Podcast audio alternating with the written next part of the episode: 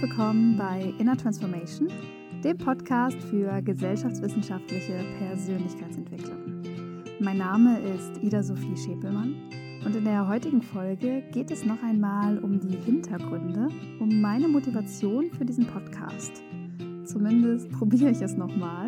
Letztes Mal hatte ich die Folge ja schon fertig geskriptet und dann wurde sie nicht gespeichert. Was zum Geier, ey. Und ja, äh, kennt ihr das, wenn ihr dann Sorge habt, nochmal von vorne anzufangen, weil es niemals so gut wird wie vorher? Das Gras war grüner damals, Leute, ich sag's euch. Auf jeden Fall musste ich mich jetzt nochmal hinsetzen. Und ähm, das war eigentlich ganz schön. Ich saß mit Freunden auf dem Balkon an Ostern und äh, konnte da dann die Folge skripten. Und jetzt freue ich mich tatsächlich auch, sie aufzunehmen. Ja, gut. Worum geht es heute also? Heute geht es zu den Hintergründen. Dazu gab es schon einen ersten Teil vor zwei Wochen, in dem ich darüber gesprochen habe, ähm, warum ich Persönlichkeitsentwicklung betreiben möchte und warum ich sie für so wichtig erachte für gesellschaftlichen Wandel und warum Persönlichkeitsentwicklung nicht mit Esoterik gleichgesetzt werden sollte. Hört dort also, hört dort also gern nochmal in die Folge rein. Es gibt allerdings noch weitere Gründe, gesellschafts gesellschaftswissenschaftliche Persönlichkeitsentwicklung zu podcasten und darum geht es heute im zweiten Teil. Viel Spaß!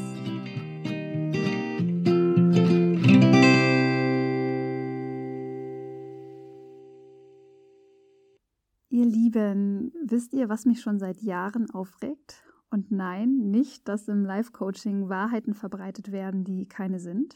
Darum ging es schon letztes Mal. Also ja, hört dort gerne mal rein. Was mich als Humanwissenschaftlerin schon seit Jahren stört, ist, wenn Leute denken, alles sei bloße Meinungssache, als ob es keine gesicherten Erkenntnisse gäbe. Und davon sind meines Erachtens die Humanwissenschaften besonders stark betroffen.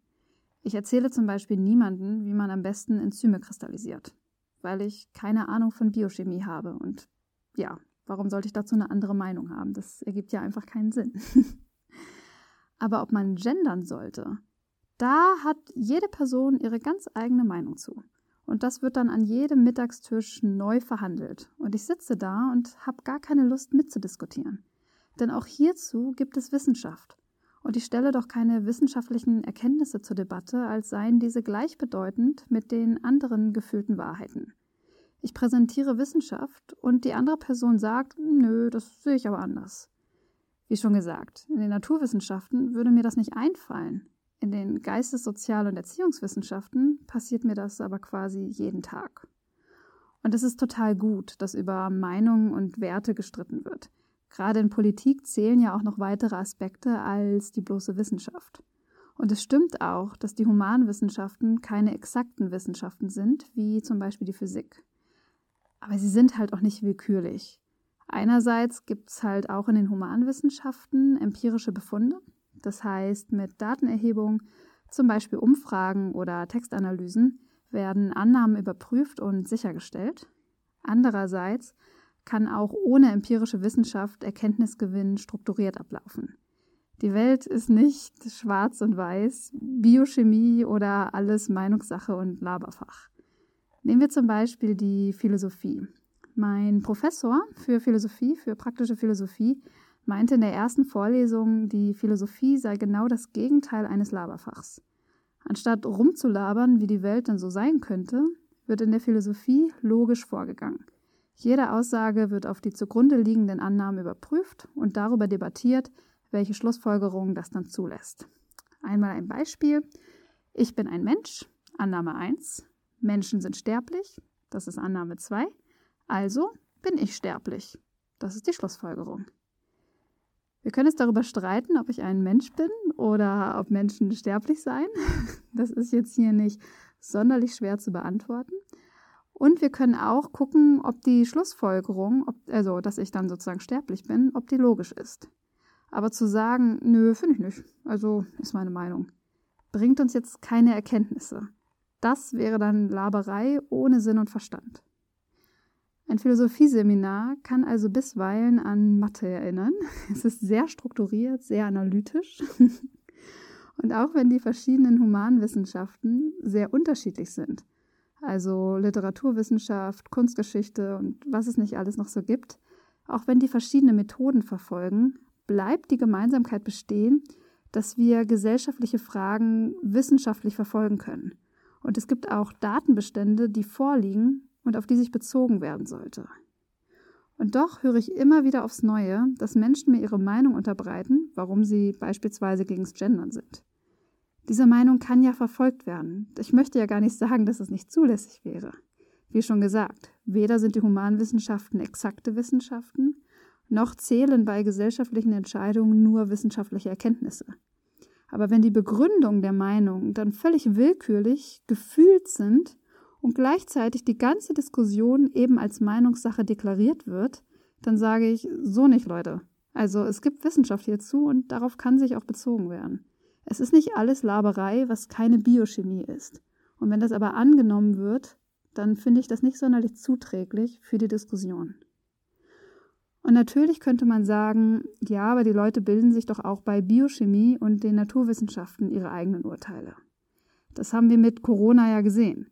Die Fakten zum Impfen und zur Seuche liegen vor, aber selbsternannte Epidemiologen sahen das halt anders. Da ist jetzt also keine Wissenschaft vorgefeit. Und ja, das stimmt.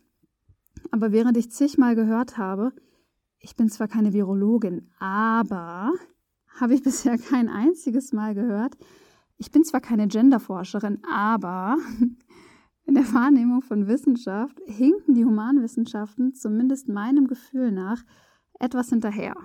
Und das sieht man auch ganz schön an Funk, der Angebotsreihe des öffentlich-rechtlichen. Es gibt Wissenschaftskommunikation zu Naturwissenschaften, zu Psychologie, ja okay, zu Geschichte auch, aber meistens werden die gesellschaftlichen Themen dann in Diskussionssendungen, Reportagen und Politikformaten abgehandelt. Und das ist auch großartig, also es sind tolle Formate. Aber ich denke mir, warum zur Hölle geben mir MyLab und Psychologie und welche Formate es da nicht noch alles so gibt, Input zu Naturwissenschaften? Warum kann es diese Wissenschaftskommunikation denn nicht auch für Philosophie und Soziologie geben? Vielleicht will ich auch einfach mal nicht hören, was Maxima Musterfrau 23 zu ihren Erfahrungen mit Gender zu sagen hat. Vielleicht möchte ich auch einfach mal Erkenntnisse der Gender Studies erklärt bekommen. Ich will mehr Wissenschaftskommunikation für die Humanwissenschaften. Und ich will auch gar nicht sagen, dass es diese Angebote nicht gibt. Bei Funk gibt es zum Beispiel das Programm Kurz gesagt. Darüber hinaus gibt es auch noch Feuilleton, Deutschlandfunk, Arte und so weiter. Aber ich halte sie bis auf kurz gesagt, was aber auch hauptsächlich Naturwissenschaften behandelt, für hochschwelliger als Wissenschaftskommunikation aus dem naturwissenschaftlichen Bereich.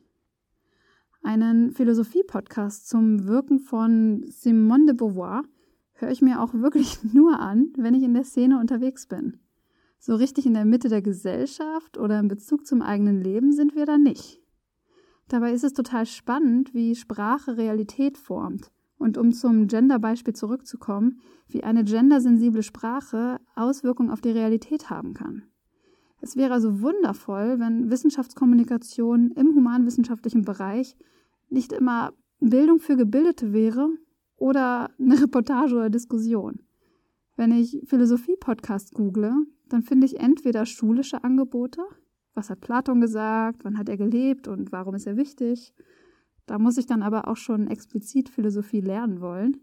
Oder ich finde im Gegenzug Angebote für belesene Menschen, die Insider-Jokes über Nietzsche im Petto haben oder, keine Ahnung, genug Kunstausstellungen besucht haben, um das Feuilleton in der Zeitung nicht direkt zu überblättern aber einfach mal gesellschaftliche Themen.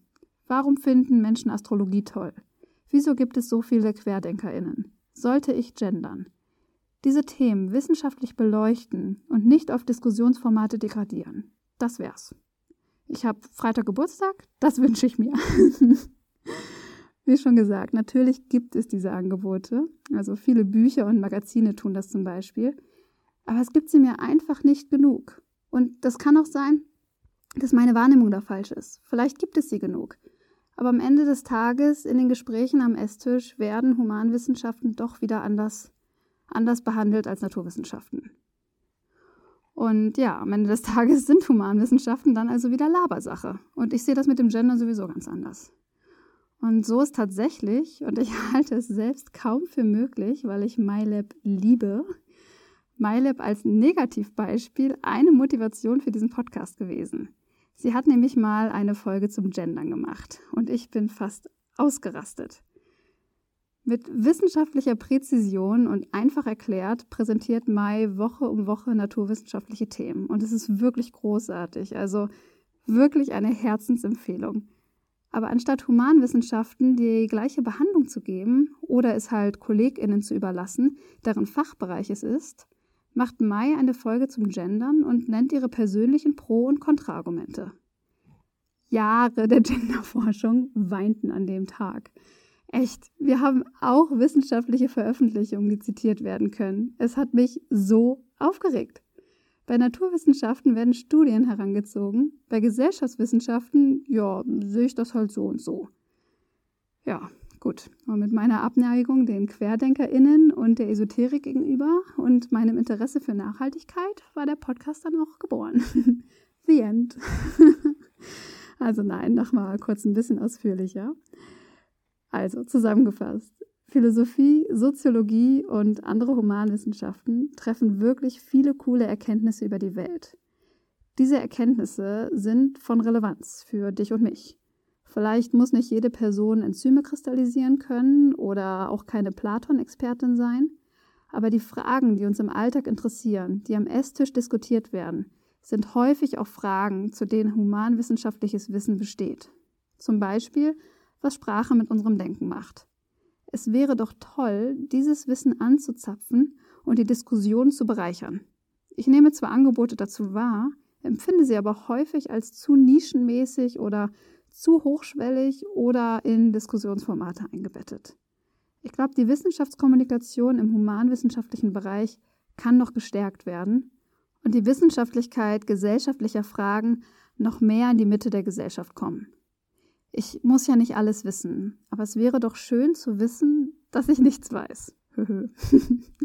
also, auch wenn mich Genderfragen echt nicht interessieren und ich das für mich nicht wissen brauche, wenigstens zu wissen, dass dazu etwas gewusst werden kann. Verstanden? Dass es eben nicht nur Meinungssache ist. Alles, was ich will, ist ein bisschen Respekt. Just a little bit.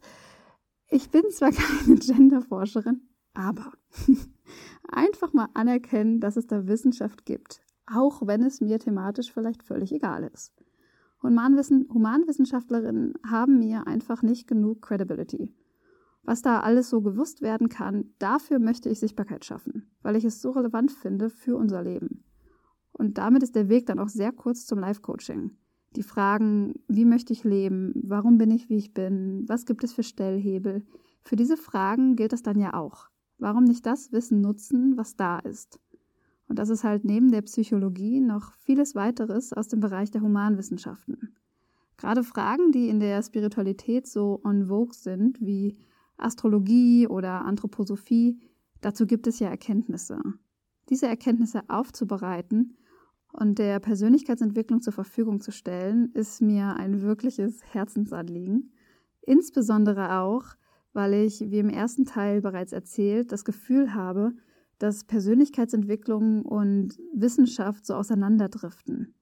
Ja, und vielleicht ist es auch deshalb, weil die Humanwissenschaften nicht stark genug auftreten. Ich meine, Psychologe, psychologische Angebote bestehen ja und werden ja auch als wissenschaftlich wahrgenommen.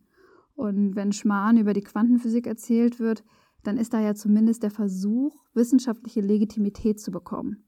Aber über den ganzen anderen Kram, über den wird dann einfach so gelabert. Interviewgäste in den Live-Coaching-Podcasts sind ja eigentlich auch häufig spirituelle Menschen, PsychologInnen, MedizinerInnen oder andere Berufe aus dem Gesundheitsbereich. HumanwissenschaftlerInnen habe ich da jetzt noch nicht so wahrgenommen. Und ja, vielleicht wird die Expertise, wie wir sie halt bei MedizinerInnen oder ErnährungsberaterInnen sehen, einfach bei den Humanwissenschaften gar nicht so wahrgenommen. In der Regel wird kein Stempel gesucht, ja, diese Aussage ist kulturhistorisch approved. Vielleicht machen wir es also dem Auseinanderdriften von Sinnsuche und Wissenschaft so auch besonders leicht, wenn wir unseren wissenschaftlichen Stand im Bereich der gesellschaftlichen Fragen nicht verteidigen. Vielleicht braucht es auch deshalb gesellschaftswissenschaftliche Persönlichkeitsentwicklung. Als Gesellschaftswissenschaftlerin sind soziale Fragen nun mal unser täglich Brot. Also mischen wir doch auch mal mit, damit es nicht nur Biochemie und eigene Wahrheiten gibt.